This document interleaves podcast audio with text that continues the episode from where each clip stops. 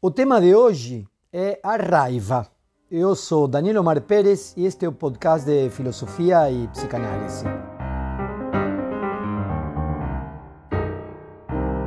Durante diferentes momentos de nossas séries de podcast, eh, trabalhamos diferentes sentimentos, diferentes afetos, eh, tanto em Freud quanto em Lacan, na psicanálise em geral. Em algum momento trabalhamos a noção de ódio, dizendo que Freud entende que o primeiro sentimento de um ser humano não é o amor, é o ódio.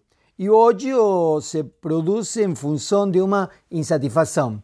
É, é quando o bebê que está mamando, de repente é interrompido por um adulto nessa experiência que não é apenas de nutrição, sino também de satisfação. Quando ele é interrompido nessa experiência de satisfação, o primeiro que sente é ódio. É, e esse ódio focado para objeto que antes era de satisfação, agora se transforma em objeto de insatisfação. Então, o movimento primeiro é de excluir, o segundo movimento é de eliminar. É assim que funciona o ódio no bebê. Se esse bebê não elabora suas insatisfações, eh, quando criança, adolescente e adulto, e chega adulto, ele não tem mais alternativa do que repetir aquilo que ele faz diante de uma insatisfação, como quando o que fazia quando era bebê. Quer dizer, ele repete o que fazia quando bebê, mas agora como adulto, diante de uma insatisfação. Então ele localiza um objeto que considera o objeto de insatisfação, primeiro exclui, depois o tenta eliminar. É assim que aparecem as formas também, algumas formas de racismo, de misoginia, de, eh, de, todo tipo de preconceito. Mas o tema que eu queria abordar não era o ódio, sino a, a raiva, a cólera, a ira, que seria algo diferente. Eh, Jacques Lacan eh, eh, cita, pelo menos em dois lugares, algo sobre o, a cólera, a raiva, a ira, que me parece que são importantes.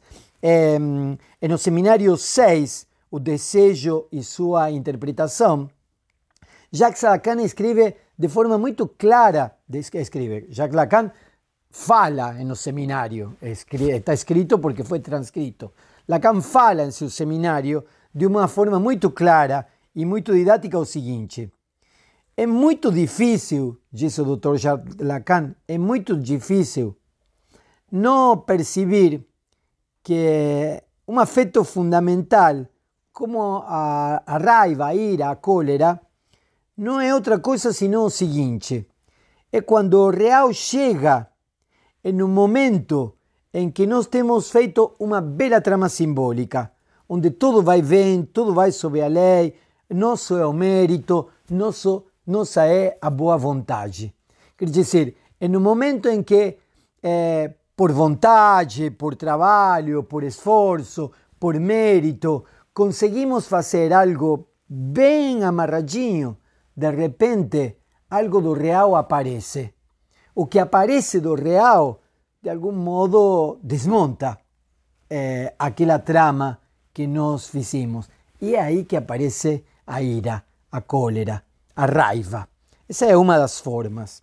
Eh, Lacan, em outro texto, no seminário 7, A Ética da Psicanálise, eh, Lacan disse o seguinte: eh, a cólera, a ira, a raiva, é uma paixão, sem dúvida, que se manifesta por eh, un certo correlato orgánico o fisiológico, con una, un certo sentimento más o menos hipertónico, inclusive de elação, mas que quizá necessita algo assim como uma reação do sujeito a uma decepção.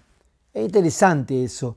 A cólera aparece como a, vinculada a uma decepção nos decepcionamos, eh, ficamos frustrados e en esa, ese, o modo que temos de lidar com a decepção, o modo que temos de lidar com, com, a, a, com a decepção, com o fracasso, é, é a raiva.